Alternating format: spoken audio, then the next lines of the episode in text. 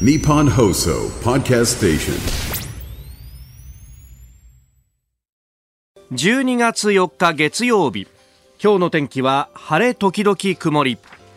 日本放送飯田浩二の OK 工事アップ朝6時を過ぎました。おはようございます。日本放送アナウンサーの飯田浩二です。おはようございます。日本放送アナウンサーの新業一華です。日本放送飯田浩二の OK 工事アップ。この後8時まで生放送です。まあ先週金曜日からすでに12月に入ってということで、はい、もうね師走の空気ですよなんていう話ですが、えー、ね、えー、今週からいよいよ本当に師走あの先週のね金曜日え、えー、夜にですね、まあ、あのちょっと仕事が結構夜までかかった仕事があってでそれが終わって、まあ、この日本層の周りだとか、まあ、ちょっと歩いていくと銀座のあたりもういわゆる盛り場というのがね、えー、ありますんでちょっとその辺をぶらぶらとですね歩いていったらもう忘年会シーズンだよねと。そうですよで外はあまりにも寒いんでですねもう早急に一軒どっかに入りたいよねということで全く何の計画性もなくあの予約もせずにぶらぶら歩いていったらどこも満席でですねもうもう本当に少人数だったんですよ、はい、もう2人3人だったんですけど、うん、あの23人で入りますなんつって。うわだめだめだめだめだ。もうもうずっといっぱいいっぱいいっぱい。みたいな感じで。もうねもうむしろあの店員さんもあまりに忙しいんで、うん、えあのまず入っても誰も構ってくれないみたいな。でそこからこうようやく来てくれた人に「おおダメダメダメダメ」って言われて、でそれを繰り返すみたいなですね。もうあの寒空の下放浪せざるを得ないというかいやでももうそんな入れない時期になりましたか居酒屋も。もうなんか巷は忘年会なんだなっていう感じで、ね、そうなんですね。もうそうなんだ。だ私が動き出したのはちょうど9時過ぎだったんでだちょうどねあの1次会終わっていよいよ2次会にみたいな。で1次会がまだあの残ってるとかね。えー、もうあと30分ぐらいしたら開くと思うんですけどねなんて言われてちょっとこの寒さで30分はちょっと別のところに行くわって言いながら行ったんですけど結局、うん、あそこで30分待ってても一緒だったんじゃないかなみたいなね。で結局入れました？なんとかなんとかカウンターでよければって言って空いてるところになんとか滑り込んでですね。でもそこもあのすみませんラストオーダー 10, 10時半なんでって言われておおもうあじゃあもうどんどん頼まなきゃみたいなね感じに、えー、いやでもねやっぱり引けは早いっていう話はね、うんうん、あのいろんな飲食店の人から聞くねあのコロナ前前と比べると、まあ、2軒目3軒目行かないとかあるいはもうもう10時ぐらいで、えー、皆さん電車に乗って帰るよと。だから私もその後電車に乗って帰ったんですけどまた電車も混んでるねという話でね、えー、昔に比べるとやっぱ1時間2時間ぐらい前倒しになってるなという感じがありますがね、えー、この師走まあいろんなこうニュースも入ってくるところでありますがあの先週の金曜日にも話しましたけどたまに向こうからニュースがやってくるということがあってと。でこの政党幹部のね連日生出演という企画12月1日から始まりましたがもうねあの普通こういうふうに並べると与党第一党と野党第一党が山だよねっていう感じで、うん。うん、でそれに向けてこう仕込んでいったりなんかするんですが今回はですね今日明日山ですよ。今日が日本維新の会の馬場代表、はい、そして明日が国民民主党の玉木代表ね、えー、まああの前原誠司さんをめぐって考えると仮にですよ、はい、そういう考え方をするとですね、ええー、出ていかれた方と受け入れる方みたいな感じで、まあ、あの、スタッフで話したのは、まあ、ある意味今かのと元カノみたいなもんかね、みたいな話をしたんですが、いや、それはあまりにちょっとあまりにそれは、まあ、ただねあのー、この前原さんの話っていうのは全く預かり知らぬところで我々ブッキングをしていたんで、先週出てきてえー、みたいなね話だったのでえ、えー、今日もぜひそして明日もと、えー、馬場代表はあ7時頭からご登場ということでありましてえ、えー、今週1週間。そしてねあのー、こうそれを眺めながらえー、えー戦略を練る泉代表であるとか。あるいは、えー、公明党の公明党からは石井幹事長が木曜日に出演ですしそして金曜日は、えー、日本共産党小池晃書記局長というラインナップでございますんでぜひ今日もそして今週1週間、えー、さらに来週はダブルコメンテーターウィークが待っておりますんでぜひとも、ね、来週に向けて、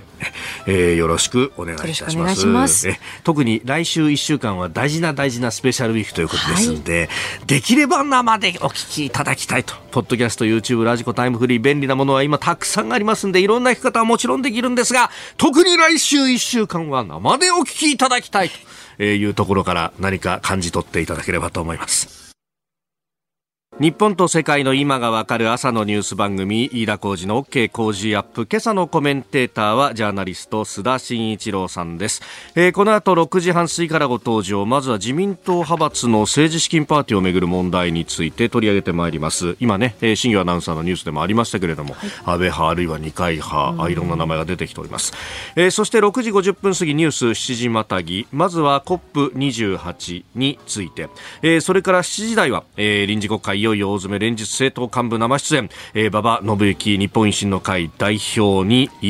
と出演いただきます、えー、そしてして7時半過ぎニュースプラスワンのゾーンは、えー、アメリカ経済について FRB のパウエル議長利上げの効果を強調しております。そして7時40分過ぎここだけニューススクープアップ。戦闘再開のイスラエル軍今後のパレスチナ情勢についても掘り下げてまいります。で、えー、7時50分頃のビジネスニュースピックアップ特別企画です、えー、今日から1週間福島県応援キャンペーン第2弾ということで、えー、私だがですね、えー、福島の日本酒の魅力を実際に飲んでご紹介すると。あそ何？では、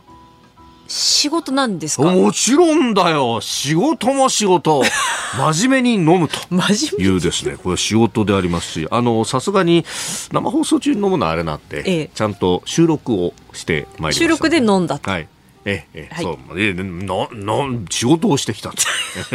あ、そうか。それからあとね、あの、仕事というか、えー、いう意味で言うと一つ、ここでお知らせしとかなきゃ。あの、黒木ひとみさんの朝ナビのコーナーなんですが、今週はですね、評論家宮崎哲也さんがご登場。はい、ということで、そうなんですよ。なんか、あのね、えー、いろいろ盛り上がったらしいぞ、みたいな、後から宮崎さんから、いや楽しかったよっていうふうに、えー、電話がかかってきたんで、ああ、どういうもんなんだろうと、私も楽しみに待っております。この時間最新の株と為替の情報を外為ドットコム総研研究員の中村努さんに伝えていただきます。中村さんおはようございます。はい外為ドットコム総研中村です。今週もよろしくお願いします。よろしくお願いします。はい、えー、先週末金曜日えー、現地1日のニューヨーク株式市場のダウ平均株価は前の日に比べて294ドル61セント高い3万6245ドル50セントで取引を終えましたハイテク銘柄中心のナスダック総合指数は78.81ポイント上がって1万4305.03でした。円相場は前の日よりも円高ドル安の1ドル146円84銭付近で取引を終えました。東京時間、欧州時間と新たな材料待ちで147円台後半から148円台前半での値動きとなりました。えー、ニューヨーク時間に入りまして、はい、アメリカの11月 ISM 製造業景況指数が市場予想を下回りました。で特に雇用の項目が7月以来の低水準まで低下したということもありまして、はい、えー、ドル売りが強まりました。でその後、アメリカ連邦準備制度理事会 FRB のパウエル議長が講演を行い適切であれば追加利上げ、えー、引き締めの用意があるとしたものの、はい、えー、その後、政策金利が景気抑制域に入ったと利上げ終了したしたことでアメリカの10年債利回りが低下、えー、ドル売りがさらに強まってドル円は146円台後半まで円高が進みました。えー、先週はですね、はい、あのアメリカの金融当局者の発言がドル円相場に大きな影響を与えたんですけれども、えー、えー、今週はアメリカはブラックアウト期間といいまして、はい、えー、金融当局者は金融政策発表の2週間前ぐらいから金融政策について踏み込んだ発言が禁じられてまして、であの FOMC が、えー、今度2週間後に控えていますので、はい、えー、まあ、金融当局者は発言ができないということになります。えー、ですので今週は経済指標のデータを見て、はい、えー、今後どうなるかといったところを、えー、予測しながらの動きとなりそうです。なるほど、またこの指標も結構まちまちに出てくるから、これ、市場も一喜一憂する形で触れますかね。そうですね。あと、今週は金曜日にアメリカの雇用統計という、はい、まあ、為替市場で一番注目される経済指標の発表がありますので、はい、まあ、それに向けて、えー行指標とか見てどういうふうに動くかなといった形になると思います。なるほど、わかりました。中村さんどうもありがとうございました。はい、ありがとうございました。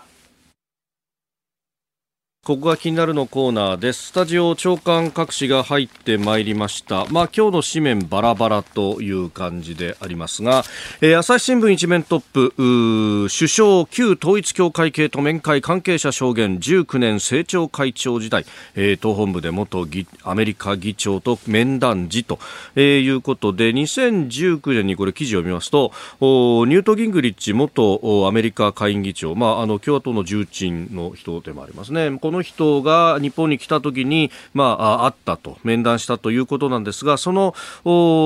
面談した時に、まあ、ギングリッシュさんとだけではなくて、いろんな人をこう連れてきていて、その中に、えー、教団の友好団体、えー、天中平和連合 UPF ジャパンのトップの方が同席していたということであります。で、えー、この方のお父様は教団の元会長であるということなので、まあ確かに、うん、だからあの、この見出しが統一教会経営というふうにですね、えー、なっているということでもあります。で、えー、まああ朝日がね問題としているのは、えー、説明責任が果たされてないじゃないかと関係は自分はないんだというふうに、えー、岸田さんは言ってるのにもかかわらずというところなんですが。ああ、一回こっきりでいろんな人がわーっと来てる中でメインの人は別にいて、じゃあそこにこう随行してた人のね、所属まで含めて全部覚えてたかっていうと、まあ私自分の経験では、覚えてないよなって、あ、あの時お会いしましたね、私代理店の誰々ですって言った時に、あ、いつもお世話になっておりますっていうふうにね、ええなんとなく返すみたいなことっていうのは、まあ、あるよね、みたいな話なんですが、まあ、あまあ、取材により明らかになったというふうに、一面から展開しております。読売新聞政府クラウド25年度末以降3割困難人材不足費用高額ということで、まあ、これあの都道府県であったりとか、あるいは政令市などなどという、まあ、主要なところを対象にアンケート調査を実施したというところなんですが、まあ、主要なところの中でもですね、移行するは9割を占めたんだけど、福井市や北九州市、東京港区など9つの自治体は決めていないと。こういうふうにしているということであります。えー、それからあ毎日新聞は自民党の各派閥の政治資金パーティーをめぐる問題について安倍派10人超裏金化かパーケン収入2回派も捜査というのが一面トップとなっています、まあ、このあたり後ほどまた取り上げてまいります。で、えー、気になる記事というかですね、まあ各紙、社会面などで載せていたりもいたしますけれども、えー、化石賞というね、ええ、CO2 を出している国に対して送るんだみたいな、えー、ものをですね、えー、我が日本は非常にありがたいことに4年連続で受賞したという話であります。これあの COP28 というね、えー、まあ二酸化炭素排出に関する国際会議、えー、国連気候変動枠組条約第28回締約国会議というものが開かれて、まあそこでうんえー、受賞したというかね。毎回毎年ここで発表されて毎年日本では話題になるけれども実は海外ではあんまり話題になってないという賞らしいんですけれども、ねえー、ただですねこれに関して、まあ、示唆的な産経新聞の一面がありまして中国 EV は石炭で走る。電源構成の6割依存エコ遠く、えー、普及急拡大市場の占有占有率3割越す。再エネで賄えずと。ただ日本も多い課題ということですね。そうなんですよ。これ EV EV って言ってまあ、あの CO2 の削減の切り札みたいなこと言うんだけどじゃあその電気どこから出てるのってところまで考えると実は CO2 の削減にの部分にはどこまで、えー、資しているのかというのをですね、えー、疑問を投げかけるような記事で、まあ、何ななかなかこれも視察的で、まあ、それこそですねあのヨーロッパの皆さんエコだエコだと言いますけれども最近はロシアからのガスが来なくなってで困って困って困り抜いて石炭火力を動かすドイツっていう国があったりとかですねあれ？というふうに考えるとだからこういう問題って結局、これが切り札です、これで全部解決ですみたいなものはないんだよねというのが、えー、思うところでありまして、えー、化石賞を出してそれでわっと盛り上がるとかじゃなくって、なんか、あ解決策を考えていった方がいいよねというのも思ったりもいたします。この時間からコメンテーターの方々ご登場。今朝はジャーナリスト須田慎一郎さんです。おはようございます。はい、おはようございます。もう須田さんには本当毎回示唆に富む指摘をいただいてるんですが、今朝はいきなり会った途端にね、ね示唆に富む指摘をいただいて。何？空いてるよって、ね、あーって。いうね。そうなん前回みたいな。前回前回誰か言ってよって。ね。もうね。小学生じゃないんだよそうそうそうそう。すっげえ懐かしい気分懐かしい気分。本当。最近こういうやりとりやるね人間関係ないもんね。聞いてそう。ですよね大人になっちゃったん。だな俺たちもっていやいや本当大変お見苦しいもの注意してやれよいや気づかなかったですね。いや気づかなかったん。だったらまだ良かったですよね、本当気づいててあの人空いてるよって思った。ら傷つくわそんなね下に飛んだ。セットだ、そう。大変失礼いたしました。さあ、えー、真面目な資産も一つ今日もよろしくお願いします。はい。まずは、えー、自民党派閥の政治資金パーティーをめぐる問題ということで、まあ、毎日一面トップ、安倍派12日を裏金かと、安倍派二階派なんて名前も出てきましたけどね。ええ。あのそもそもね、入り口の問題として、私、ぜひ指摘しておきたいのが、はい。あのこの手の政治資金をめぐる、えー刑事告発あるとか、あるいはこういう問題点の指摘っていうのは、はい。い、あのいつもながらですね神戸学院大学の、えー亀焼博さんっていうね、はい。教授が行っているんですけれども、ええ。あのね、我々ちょっとあ前提として理解しておかなきゃならないのは、この方というのは、あの共産党に非常にこう近い方で、あの大学教授というよりも、えーこの政治資金の問題に関して言うとね、あの市民活動の一環でやっているんだ、ある種の政治的な思惑に基づいて、えーこういったことが行われていると、だからといってね、えー何か問題点、違法行為があったら、えーね、見逃していいという話ではなくて、はい。そういう政治的な、えー前提に立っているものなんだというふうなことをちゃんと理解しておくべきじゃないかなと思うんですね。さて、その上でなんですけれども、この政治資金規正法ってのは一体何なのかというと、はい。えー政治資金の入りと出のうち入ってくる分ね、えーこのところについてですね、いろいろと規制をしていきましょう。といううのは、この政治資金規制法というのは単独であるわけではなくて、はい。えーそれと連動する形で、えーまあ、贈収賄といったんですかね、あのまあ、言ってみれば賄賂ですよね、はい。賄賂性のある資金については、えーちょっと前年で、えー規制規制していきましょうというところがある、えーですから政治の入りとで、政治資金の入りと出のうち、入りの部分に対してチェックをしていこうということなんですよ。はい。でその中で問題になってくるのは、これ、キーワードになるんだろうと思うんですが、裏金ですよね、はい。つまり先ほど申し上げたように、贈収賄の賄賂というのを意識している以上、賄賂ってあんまり表金というか、政治資金収支報告書にですねきちんと記記載されるっていうケースがないものですから、はい。そういう裏金のところをね、えーチェックしていく。今回の場合は、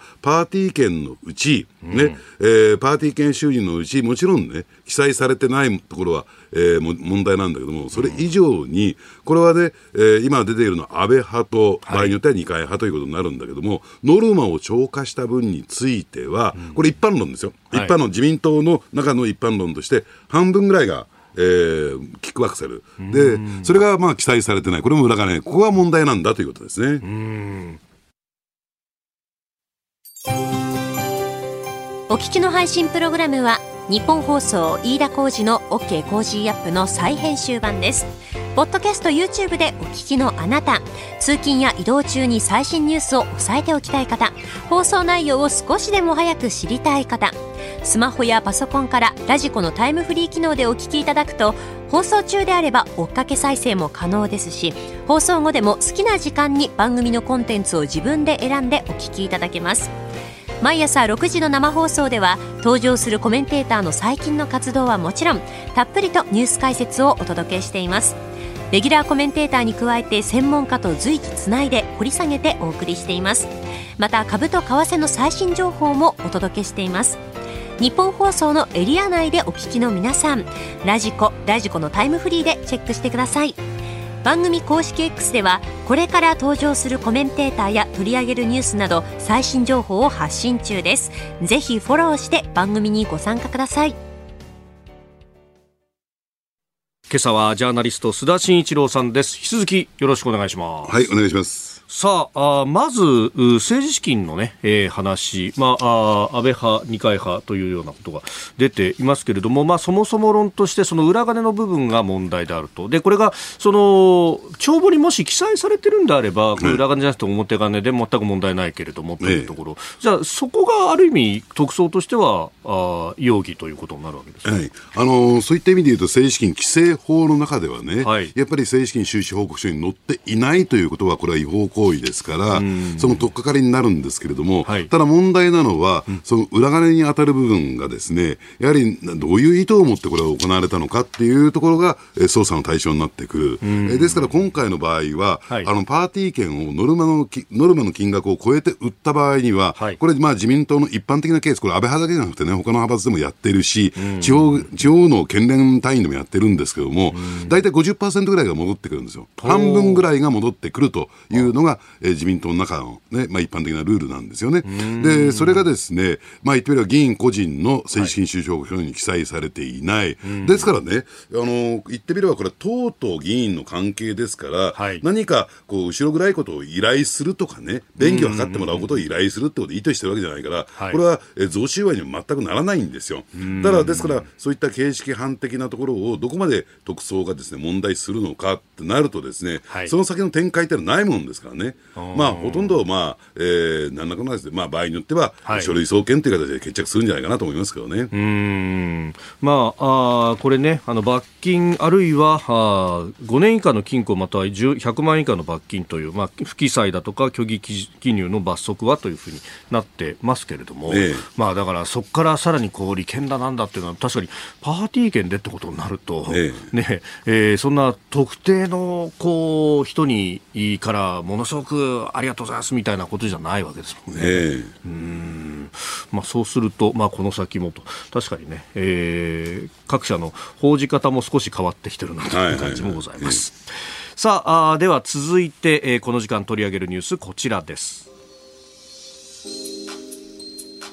気候変動問題を議論する国際会議 COP28 の首脳級会合が閉幕えー、アラブ首長国連邦 UAE のドバイで開催されていた国連気候変動枠組条約第28回締約国会議 COP28 の首脳級会合が2日閉幕しました。議長国 UAE は2030年まで世界全体の再生可能エネルギーの発電容量を3倍に引き上げることに110カ国以上が賛同し署名したと発表しております。えー、岸田さんも参加をして、まあ、昨日の夜深夜に、えー、帰国をしたというようなね、えー、ことが出ておりました。はい。あの私はね、ポイントいくつかあると思うんですけれども、はい、えー、この気候変動問題ってね、えー、かなりいろんな要素が、うん、えー、絡んでいるわけですよ。はい、えー、例えば、えー、グローバルノースとグローバルサウスのね、うん、まあ、いわゆる南北問題ですよね。はい、で、これでインド、えー、グローバルサウスを代表するインドがですね、うん、やはり、えー、このね、CO2 の問題に関して言うと、はい、要するに先進国が、えー、途上国のですね、を犠牲にした上で政治経済成長してきた。で、その結果起こったのがこの気候変動問題なんんだから、やっぱりそれを進めるにあたってはですね、グローバルサウスに対して資金的技術的援助をすべきだと、はい、えー、言って、まあ、それを引き出すということになるんでしょうけども、それにどう応えていくのか、これはまだ見えていない、これが一つ目のポイント。で、先ほどですね、えー、飯田浩司のここが気になるでも取り上げていただいたように、産経一面トップが書いている中国の存在ですよね。はい、ですから、えー、中国が、まあ、あの石炭を産出し、石炭火力発電所のプラントをですね、輸出しているという状況の中でね、はい、戦略的にどんどんどんどんそれを拡大しているという中で、じゃあ、その中国という存在をどう位置づけて、その動きに規制をしていくのか。っていう問題が、なかなかこれ政治的な要因があって難しいんですけれども、それをどう、えー、世界として取り組んでいくのか、これが2点目ですよね。そして、まあ、3番目がアメリカなんですよ、相変わらず。アメリカ。で、アメリカでですね、昨日ですね、えー、実は来年の大統領選挙にらんで、アイオワ州でですね、はい、トランプ大統領の集会が開かれたんですね。で、その中でびっくりするような発言が行われましてね、で、アメリカのですね、この気候変動対策、ね、バイデン政権で、えー、かなり強力に進められてますけれども、この予算を私が大統領になったらゼロにすると。おということ、えー、言い出してるんですよ。つまりアメリカの大統領選挙の結果次第ではですね、はい、アメリカがこの枠組みから撤退するしかねない、そういうね、リスクをはらんでいるという状況があってですね、じゃあこれが順調に進んでいくのかどうかっていうと、その枠組み、つまりアメリカがですね、の大統領選挙が終わってみないことにはですね、はい、ちょっと見えてこないのかなと思いますね。あまあ、CO2 のね、排出量で考えると、アメリカも結構、まあ、人口も多いし、ね、ウエイト占めますもんね。えーだからそのアメリカがその枠組みから離脱なんていうことになってしまうとですね、もうこのコップ体制っていうのが崩壊するというふうに考えてもらっていいんじゃないかなと思いますね。うん確かに、まあ、全米のね、あの、労組の中でも力を持っている自動車労組などは、はい、この EV シフトに関しては非常に懐疑的に見ているし、えええ、まあ、その辺ね、あの、労組取り込みでトランプさんが演説しに行ったりとかっていうのもやってましたもんね。ええ、で加えて、ね、ああいった中国やアメリカのような国土の広い国で、はい、全面的にその EV の展開っていうのは、これは相当難しいでしょうからね。うんまあね、その上、冬になると、ね、電池どうするとか、そういうような話に、ねはい、なってきますもんね、ええ、でもこれ、予算全部削減ということになると、え、もう一気に逆回転というか、なっちゃいますもんね。そうなんですね。ですから、そういったリスクもはらんでいると。あのー、で加えて来年 COP29、をですね、はい、えどこで開くかも決まってないと どうなっちゃうんだと、ね、どうなってしまうんだと。え今朝のコメンテーターはジャーナリスト須田慎一郎さんです。引き続きよろしくお願いします。はいお願いします。さあ今週は毎日この時間こちらをお送りしてまいります。臨時国会いよいよ大詰め。連日政党幹部が生出演ということで、えー、先週の金曜日から始まっております2日目の今朝は、えー、日本維新の会馬場信之代表と電話がつながっていますでは早速つなげてまいります馬場さんおはようございますはい、おはようございます。朝からありがとうございます。こちらこそありがとうございます。よろしくお願いいたします。お願いします。サバさん、本題に入る前に、まずは、阪神タイガース日本一おめでとうございます。ええー、もうね、ね関西人にとっては今年は最高の年でしたね。馬、は、さん、流行語大賞にもあれが選ばれましたもんね。ええー、あのーえー、もう来年のあのスローガンも決まりまして。えええー、来年のスローガンも。うん、えあれの、あれが達成されましたんで。はい。来年のスローガンは、アレンパっていうね。アレンパ、はい、アレンパって言います。いやもうね、これ何連覇していきますかね、ばあさん。いや、当分続くでしょうね。当分続く。ね、えー、スタジオ、須田慎一郎さんもいらっしゃいますんで。その話、ある？もっと聞かなきゃならないことあるでしょう、馬場さんには。そうでした。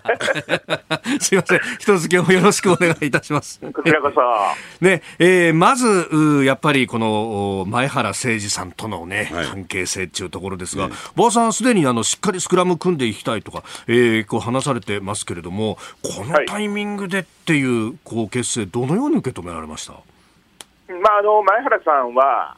あの今の玉木代表とは少し、うん、この党の運営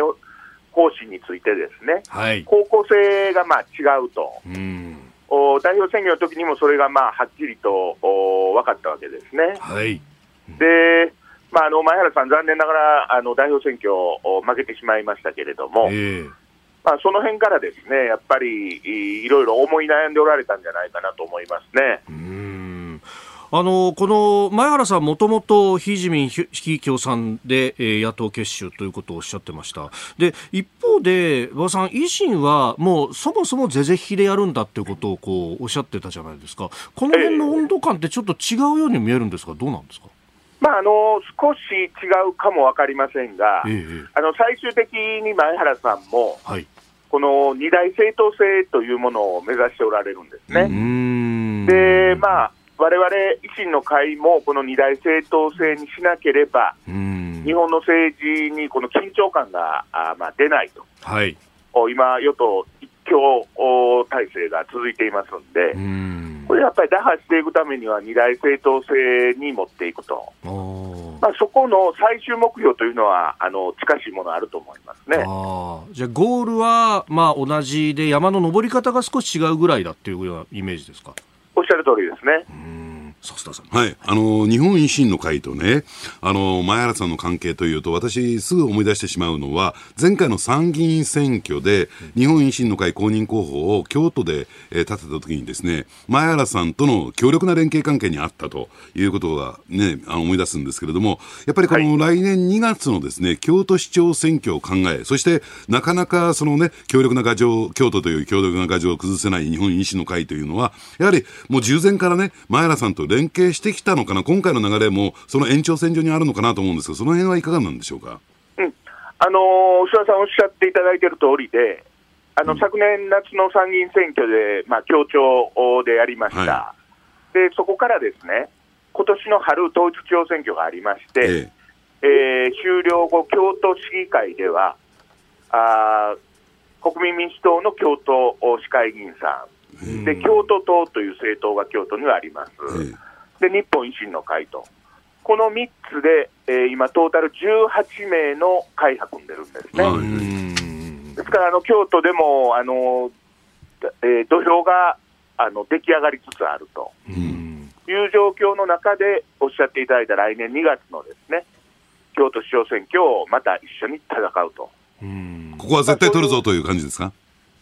ここは絶対取るぞという感じですかね。あのー、まあ、絶対勝ちたいという思いで、これから戦っていくことになると思います、はい。えー、京都市長選、まあ、来年2月ということでありますが、その村山翔英さんという方があ立候補表明されています。で、その他にいずれも新人で京都府議会議員の井上真司さん、えー、元京都弁護士会の副会長福山和人さん、そして、えー、元官房副長官松井浩二さんが立候補の意向を表明しているということで、まあ、あここは立候補者もね、たくさん立つということになりますんで、はいえー、今までのその相乗りの選挙とは全く様相が変わってくるというところですよね。そうですね。特にあの京都では、はい、今まであの共産党対非共産党。はい、いう構図がずっと続いてきてますんで、んまあ、これがあの今回、大きく変わってですね、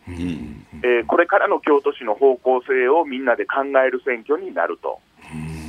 そういう方向ですね、今ね。このあの維新全体として見ると和歌山も取りそして、えー、奈良の県知事さんも取ったと、うん、こう近畿の中でも次は京都やあるいはこの前原さんの新党を見ると加田由子さんとかもいらっしゃいます、うん、滋賀とかその辺までこうだんだん伸ばしていくという方向性ですか？そうですね。あのやっぱり大阪で有言実行でやっていることが、うん、あの徐々に関西に広がっていっていると思いますね。大阪でやっているその政治行政を、自分のところでもやってほしいと、そういう方があの徐々に増えつつあるという、まあ、証明になっていると思います。うん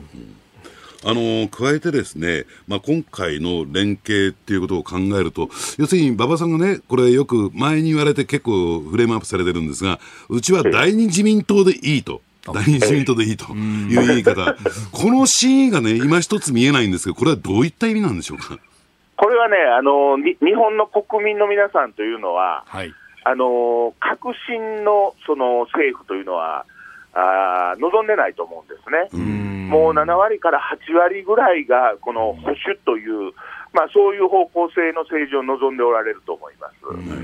ただあの、保守の中でもですね、改革をやってくれるかどうかというところで、まあ、今、分かれつつあるという状況ですから、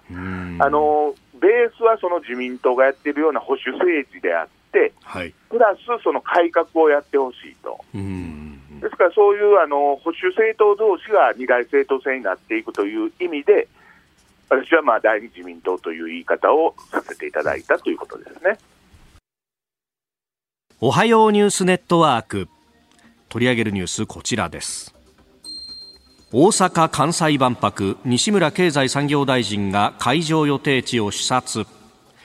西村経済産業大臣は2日大阪・関西万博の会場予定地を視察し準備の遅れが懸念される海外パビリオンについて年内に建設のめどをつけられるよう調整を急ぐ考えを示しました。大阪・関西万博をめぐっては準備の遅れを指摘する声が上がっております。で一方で開幕まで500日を切って前売り券の販売も始まったということでありますが、まあ、このお話についても日本維新の会馬場代表とつないでお話を伺ってまいります。馬場さん引き続きよろしくお願いいたします。はいよろしくお願いします。さあこのね、えー、大阪・関西万博いろんなこと言われてますが馬場さんご自身どうご覧になってますか？はいあの私は昭和45年、1970年の大阪万博に、はい、まあ、あのまだ子供でしたけれども、あの行ったことがあります。やはりあの当時は月の石とかですね、はい、アメリカが持ってきた月の石、またあの今のスマートフォンの原型になっていますコードレステレフォンとかですね、で人間洗濯機、えー、また動く歩道とかですね、はい、そういうものを当時の先端技術がこう結集してですね、まあ、あの子供ながらにワクワクドキドキしたことを覚えています。今回も、まあ、あの先端の医療技術であるとか、はい、また同じような科学技術を結集させてですね、まあ、あの成人の皆さん方にもご覧いただきたいとは思いますけれども、特に子どもたちにですね、はい、そういったものを見てもらって、将来への夢や希望を持ってほしいなと、そういうふうに思っています。まあ、あの進み具合についてね、いろいろ言われますけれども、この辺あの考えられる理由としては、どんなことがありますか？まあ、あの会場地がですね、えー、埋め立てた島になっています。はい、ですからあの、まあ、アクセスが少ないと、えー、いうことは大きな要因の一つだと思いますね。うんやっぱりね、なかなかこう広い土地をということになると、そういうところにもなると思いますけれども、これ、かなりこう費用が大きくなってしまっていると、まあ、ここがいろいろ言われてますけれども、この辺いかがですか？うん、これはあの今回、500億円、まあ、増額していただいたんですけれども、えー、これはあの大部分があの建築資材等の高騰、また人件費があ上がってきていると、はい、いうことがあの最大の要因なんですね。でこれあの他の公共工事なんかもそうなんですけれども、はい。おまあ、工事中にそういう外的要因が発生したときには、ええあのスライド制といいましてね、えー、その口頭文を、まあ、あもう一度契約をやり直すと。いうことはルールとして決まっていますんで、ん。まあ、あの今回それを採用していると同時にですね、はい、ただ単に、まあ、プラス、プラス、プラスではなしに、ええ、このお、まあ、業界用語で VE というらしいんですけれども、おまあ、広報の見直しをしたりですね、はいえー、こう内装の資材なんかのクオリティを下げたりしてですね、マイナスの見直しもやってるんです。で、あと、あの予備費も計上させていただいてるんで、ん。まあ、あのこれからどうなっていくか、まだ先行き見えないところもありますけども、まあ、あのこれ以上の増額というのは、なかなかあ認められないであろうというふうに、われわれも見ています。はいスタジオスターさんもいらっしゃいます。はい、須田慎一郎です。えー、2025年の4月13日から開幕ということになりますけれども、やはりあのね、はい、えー、関西地方以外の方々は本当に間に合うのかと。ね、4月13日に、えー、きちんと、えー、万博を開幕することができるのか、ほとんどの設備がオープンした形でというふうな心配が出てるんですけど、この辺についてはいかがなんでしょうか？えあのー、まあ、一番懸念されているのが、パビリオンの建建築の遅れということですが、うんこれあの、まあ、各国によって、えー、いろんなことを考えてくれています、うん、例えばあのカナダパビリオンではですね、うん、えー、そのもう完全に、まあ、どういうんですかね、プラモデルのような形で、カナダの国内で、えー、いろんな資材をもうお調整、加工してですね、でそれをまあ船に乗せてドカンと持ってくると、あとはまあ組み立てるだけということらしいんですから、まあ、あのそういういろんな工夫、創意工夫はしてくれていると思いますので、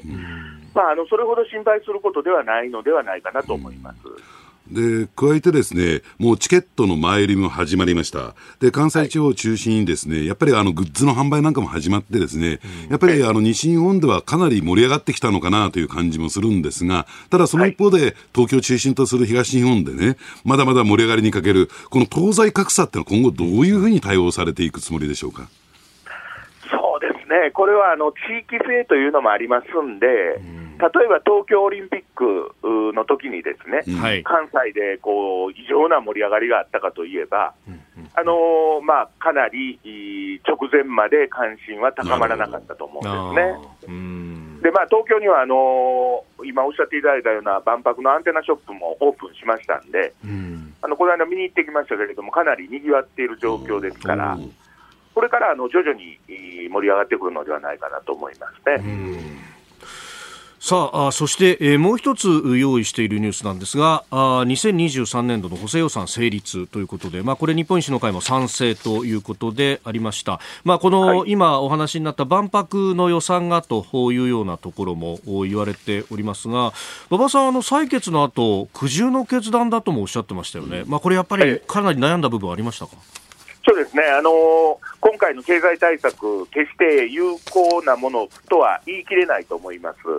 ですから、あのわれは、えー、現役の皆さん方の社会保険料、はい、これをお、まあ、低所得者の方については、あ5割減、えー、その他の皆さん方については3割減と。これ、毎月の給料に反映されますから、はい、あの自由に使えるお金、可処分所得というものが増えるんですね、すぐに。はい、そういう即効性、実効性のある対策を打つべきであるということを訴えてきましたんで、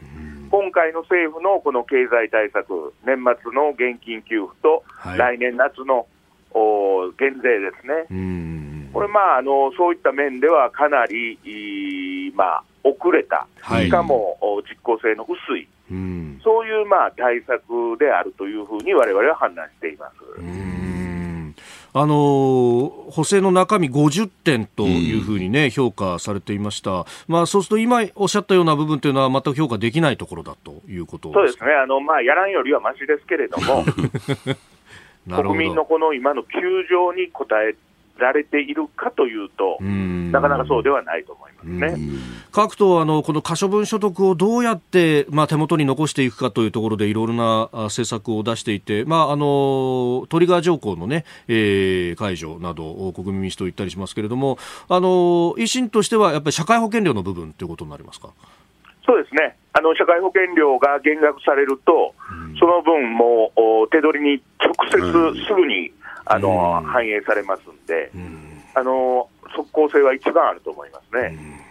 そうそうそうはい。あのやはりね、日本維新の会というと、国会でのですね、対応もぜぜひひという形でやっておられるというのはね、よく理解できるんですけれども、うん、ただその一方でね、野党第一党の立憲民主党がよく言うように、野党である以上予算案に、まあもちろんこれ補正予算案もそうなんですが、賛成するとありえないと。非常にね、えー、厳しい批判を向けてますけども、これに対しては、どういう形でこれ、反論しているんでしょうか？はい。あのー、この予算案に対する賛否というのは、ですね、はい、あのこれはいいけれども、あれはだめと。いう、うそういった賛否の示し方というのはできません、はい、丸か×かしかないと、ですからそれぞれ中身を精査して、ですねあのプラスの方が多いのか、マイナスの方が多いのかということで、最終賛否を決めざるを得ないという状況なんですね。ですから何が何でも反対かと言われれば、それはプラスの面が大きければ賛成するということになるわけですね。やはり立憲民主党のように、もうね、反対ありきっていうのは、やっぱり考えてみてもおかしいということでしょうね。そうですね。あの、これからの野党というのは、与党や政府が出してくる予算や法案や政策に対して、対案を出しながら議論をしていくと、うん、これはあの国民の皆さん方が求めておられることだと思いますね。うん一点、そのね、あの補正予算の賛否に関して、その前原さんがあ国民民主党出た時の理由っていうのが、まさにその予算に関しても賛成したからだっていうふうにおっしゃっていました。で、今後、おスクラムを組んでいくと、馬場さんおっしゃいましたけど、そうするとその辺の部分っていうのもどうなんですか、すり合わせていくもんなんでしょうか？うんまああのー、国会内で強調していくということになった場合は、ええ、いろいろそういったことをそ協議しながらやっていかなければならないと思いますね。うん、まあ、対応を出す、出さないもありますけど、最終的な予算の賛否も、まあ、協議には上るということですか？そうですね、おっしゃる通りだと思います。あの最後の第点あの、野党第一党にはいつなりますか？これはあの次、いつ行われるか分かりませんが、衆議院選挙ありましたら、野党第一党の議席をお預かりするということで、はい、今、それに向けて、え最大限努力してます。なるほど、分かりました。さあ、そして、えー、先週金曜からね、臨時国会いよいよ大詰め、連日政党幹部生出演と題してお送りしています。今日は、えー、馬場あ日本維新の会代表でありました。はい、ね、えー、結構いろんなこと話してくれました、ね。え意外とね、ほんわかした人なんですけれども、かなり踏み込んで、聞いてるとですね、はい、そこまで言って大丈夫なのかなと思うようなことも言いますよね。うん。さああ、そして明日以降のラインナップですけれども、明日は国民民主党の玉木雄一郎代表。持ってるね。いや、この番組。この番組、企画した時にはこんなこと考えてもいなかったんですけれどもと。ねえー、そして、えー、水曜日、立憲民主党、泉健太代表、えー、木曜日、公明党、石井啓一幹事長、金曜日、日本共産党、日本共産党、えー、小池晃書記局長の出演となっております。えー、皆さん連日、今日と同じ朝7時から7時23分頃まで出演予定となってます。ぜひお聞きください。えー、そして、して来週12月11日月曜日からの1週間特別企画をお送りいたします。題しまして岸田政権の経済政策からパレスチナ情勢まで徹底解説。激論。ダブルコメンテーターウィーク。毎日6時間独立大丈夫ですか？力尽きましたちょっと。早いよね。まだ早い。あと30分ありますよ。毎日6時台から2人のコメンテーター生登場、えー、政治経済から外交安全保障までニュースを徹底解説生激論を繰り広げます。初日12月11日月曜日のコメンテーターは評論家宮崎哲也とエコノミスト片岡剛志日本経済復活のため何が必要か徹底議論します。12月12日火曜日のコメンテーターは。経済ジャーナリスト須田慎一郎と自民党参議院議員青山茂春。ポスト岸田の動きはあるのか。さあさん青山さんに迫るということでありますはいもう最強タッグですよこうなってくる最強タッグ。恐れるの今日だからねこれ。今日が今日の字がね。強いじゃなくてね、はい、いやこれでも番組始まって6年余り初めての実は初めて、ということになります、はい、よろしくお願いいたします。お願いします。続いて12月13日水曜日のコメンテーターは数量政策学者高橋洋一と外交評論家三宅邦彦。国際情勢と経済が大きく動いた2023年財務省と外務省の OB2 人が来年を大予測いたします。12月14日木曜日のコメンテーターはジャーナリスト峰村健二と軍事評論家小泉悠連携を強化し国際秩序に挑戦する中ロの狙いさらには核戦力の実態も迫ります。最終日12月15日金曜日のコメンテーターは経済学者飯田康之と経済アナリスト馬淵真理子。経済とマーケットのプロフェッショナルが来年の日本の景気そして株式市場の動きを読みます、えー、そして毎日20人の方に千葉県の新米つぶすけ5キロが当たります飯田浩二の OK 工事アップ激論ダブルコメンテーターウィーク。12月11日月曜日朝6時から。ぜひ生放送でお聞きください。続いてこちらのニュースです。FRB パウエル議長がインフレ抑制への利上げ効果を強調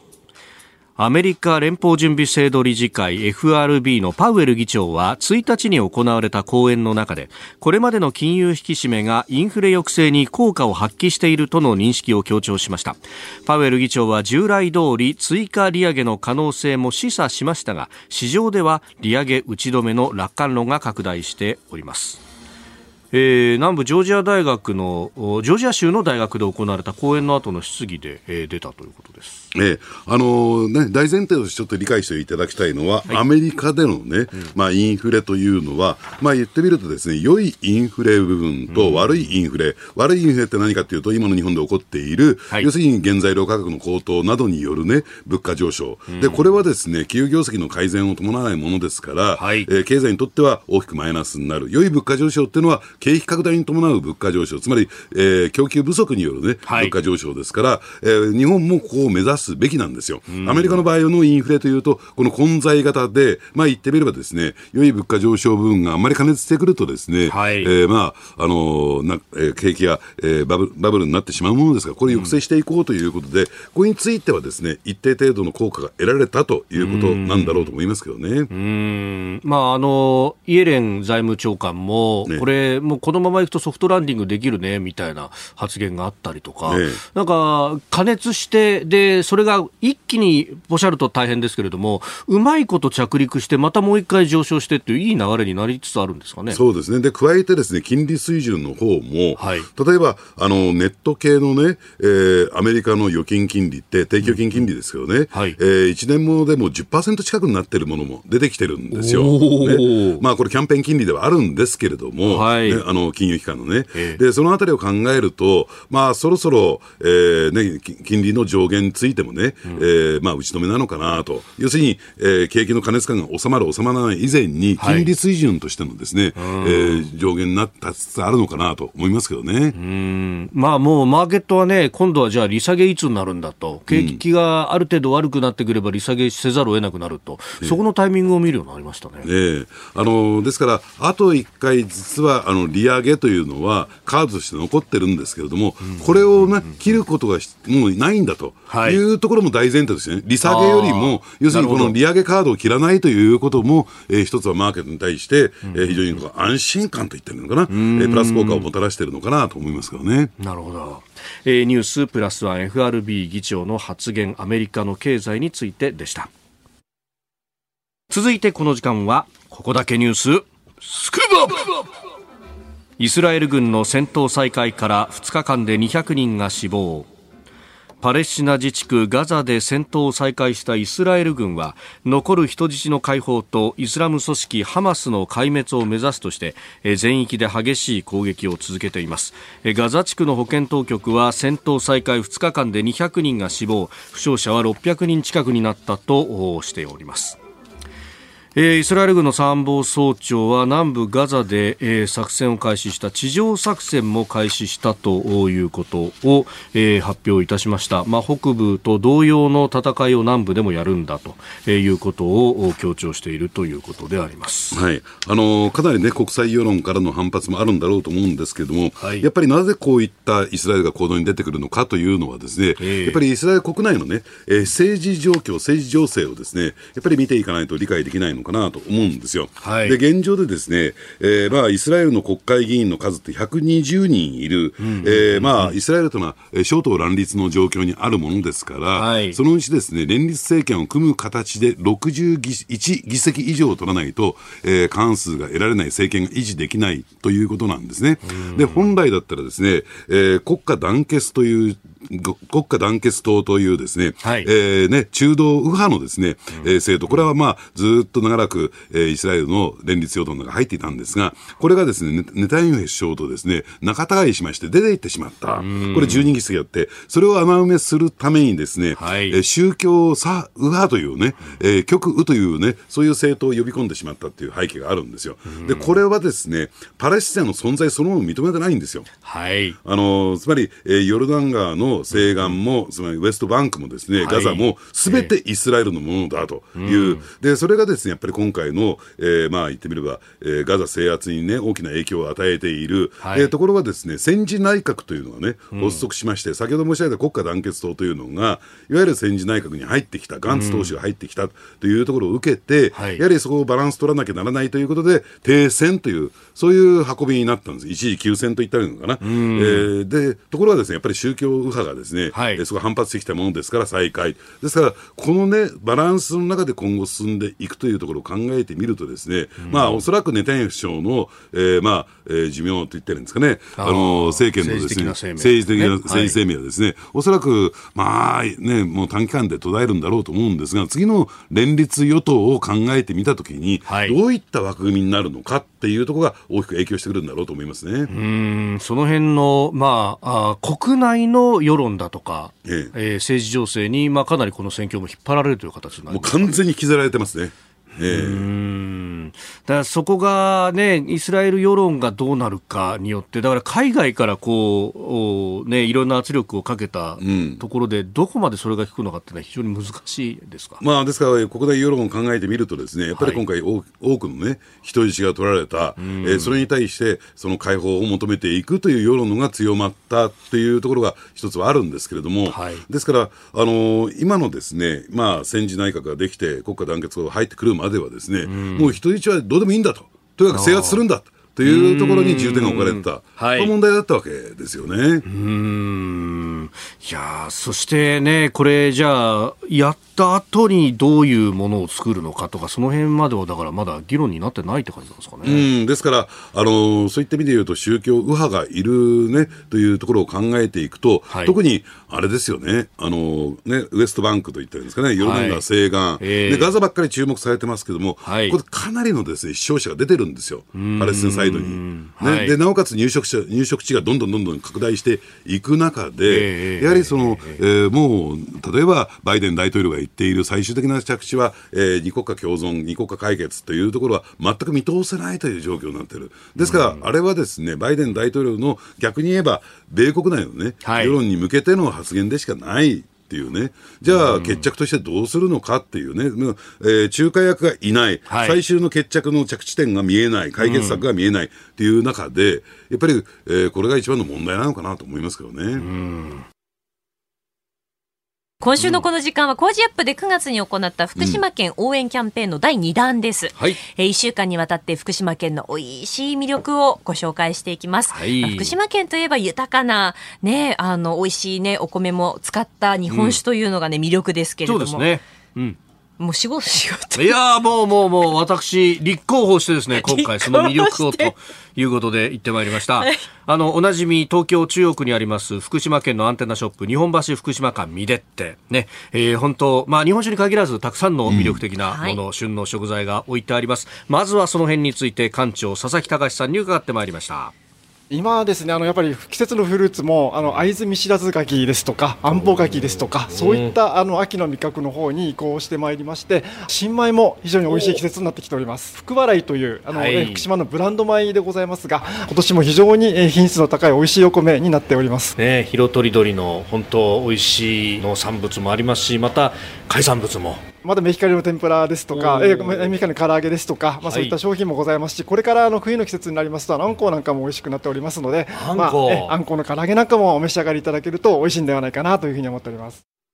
いや寒くなってきたらあんこを鍋とかね。いいですよたまんないものがいっぱいありますが、その食材に合わせるぴったりのね、うん、えー、日本酒、えー、館内には400種類を超える日本酒が並んでいるということで、もうね、本当だったら全部味わってきたかな、そして全部の魅力を紹介したかったんですが、まあ残念ながらそういうことにはいきませんので、はい、えー、今週ですね、毎日2本ずつ厳選してご紹介してまいります。はい、2本ずつ？そうです。で、ミデッテでは誰よりもお酒に詳しいという物販リーダーの相馬武彦さんに、まあお話を伺いそして選んでもらいました。インタビューの模様です。1本目まずは。はい。まずは日本松にございます大七酒造から純米酒で木本で仕込んだお酒。純米木本の大七でございます本当に基本的な質問なんですけど、はい、よく木本って聞くじゃないですか、はいはい、これ何が違うんですか？日本古来は昔はこの木本仕込みという仕込み方をしてたんですが、まあ、簡単に言うと自然界から酒母を呼び込んで、うん、まあ、その酒母でお酒を仕込むと伝統的な仕込み方をくぐり抜けたお酒っていうのは非常に強くて温度を変えても味が崩れないっていうのが特徴でございますね、さあじゃあちょっと。いや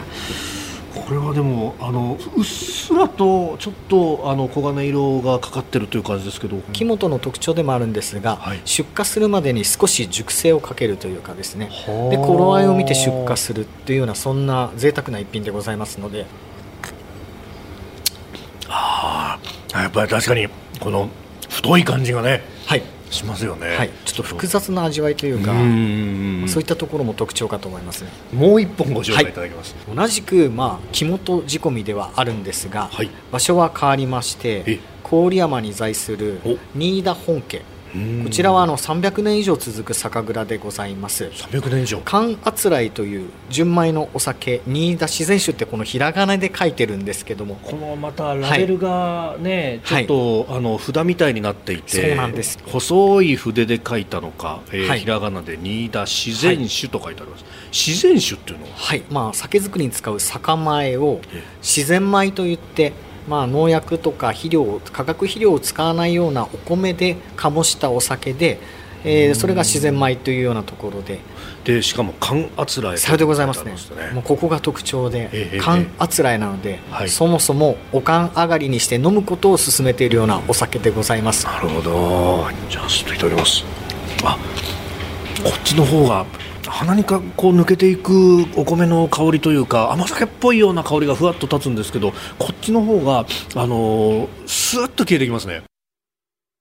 ということでお気づきでしょうか。日本松そして郡山。今回は中通りで日本選んでいただいたということでございます、うん、特に日本松というところは昔から雷の多いところで、うん、雷の多いところはいいお米が育つというふうに言われているということでありますがまああのー、まずはね、えー、中通りの日本、えー、この後さらにですね明日以降もいろいろご紹介いただこうと思っております。まあそれと合わせてね、えー、福島の美味しい食材であるとかあるいはこの年末に向けての風習なんかもご紹介紹介していきますんで、えー、ぜひお聞きいただければ福島県応援キャンペーン第1弾でありました。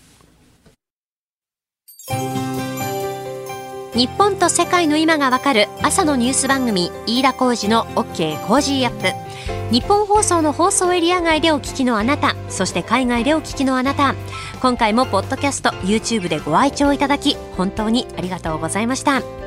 飯田浩二の OK コージーアップは東京有楽町のニッポン放送で月曜日から金曜日朝6時から8時まで生放送でお届けしています。番組ホームページでは登場いただくコメンテーターのラインナップや放送内容の原稿化された記事など情報盛りだくさんです。また公式 X では平日は毎日最新情報を配信中です。ぜひチェックしてみてください。そしてもう一つ飯田浩二アナウンサーが夕刊富士でコラムを連載中。飯田浩二のそこまで言うか毎週火曜日の紙面もぜひご覧ください。日本と世界の今がわかる朝のニュース番組。飯田浩司の OK Cozy up。忙しい朝そして移動中ニュースを少し深く知りたい時。ぜひ AM、FM、ラジコはもちろんニッポン放送のポッドキャスト YouTube でチェックしてください。